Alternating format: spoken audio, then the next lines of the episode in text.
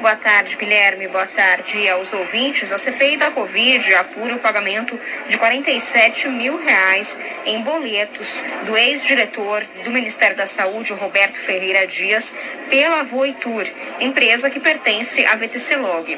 Essa empresa que também é investigada pelos senadores da CPI. O pagamento de boletos foi identificado a partir do cruzamento da quebra de sigilos fiscal e bancário de Roberto Dias e da Voitur.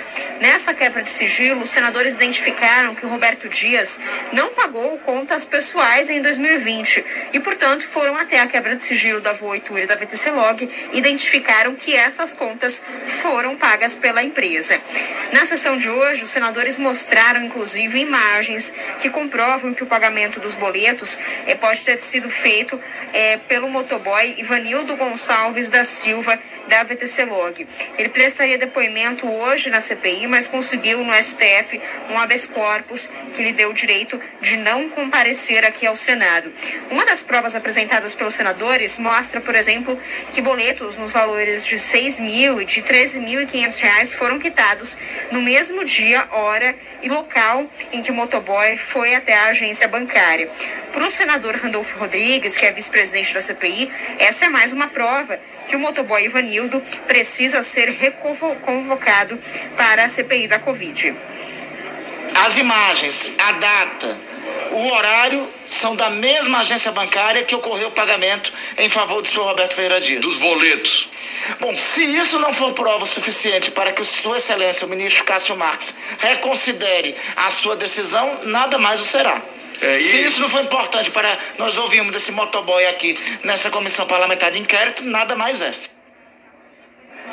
É, a reconvocação do motoboy Ivanildo, inclusive, foi aprovada em requerimento pela CPI, mas agora é necessário uma nova data ser definida e aguardar para ver se o STF não vai dar um novo habeas corpus para o motoboy Ivanildo. E também a CPI quer convocar aí novamente, ou melhor, quer marcar uma nova data para o depoimento da diretora executiva da VTC Log, a Andréia Lima.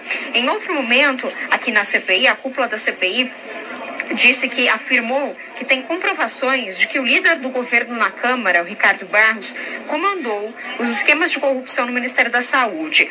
Um relatório do COAF é, sobre as movimentações financeiras de Ricardo Barros aponta aí para mais de 418 mil reais em movimentações atípicas apenas no mês de março de 2021, sendo 169 mil reais acima da capacidade financeira que foi declarada pelo próprio deputado.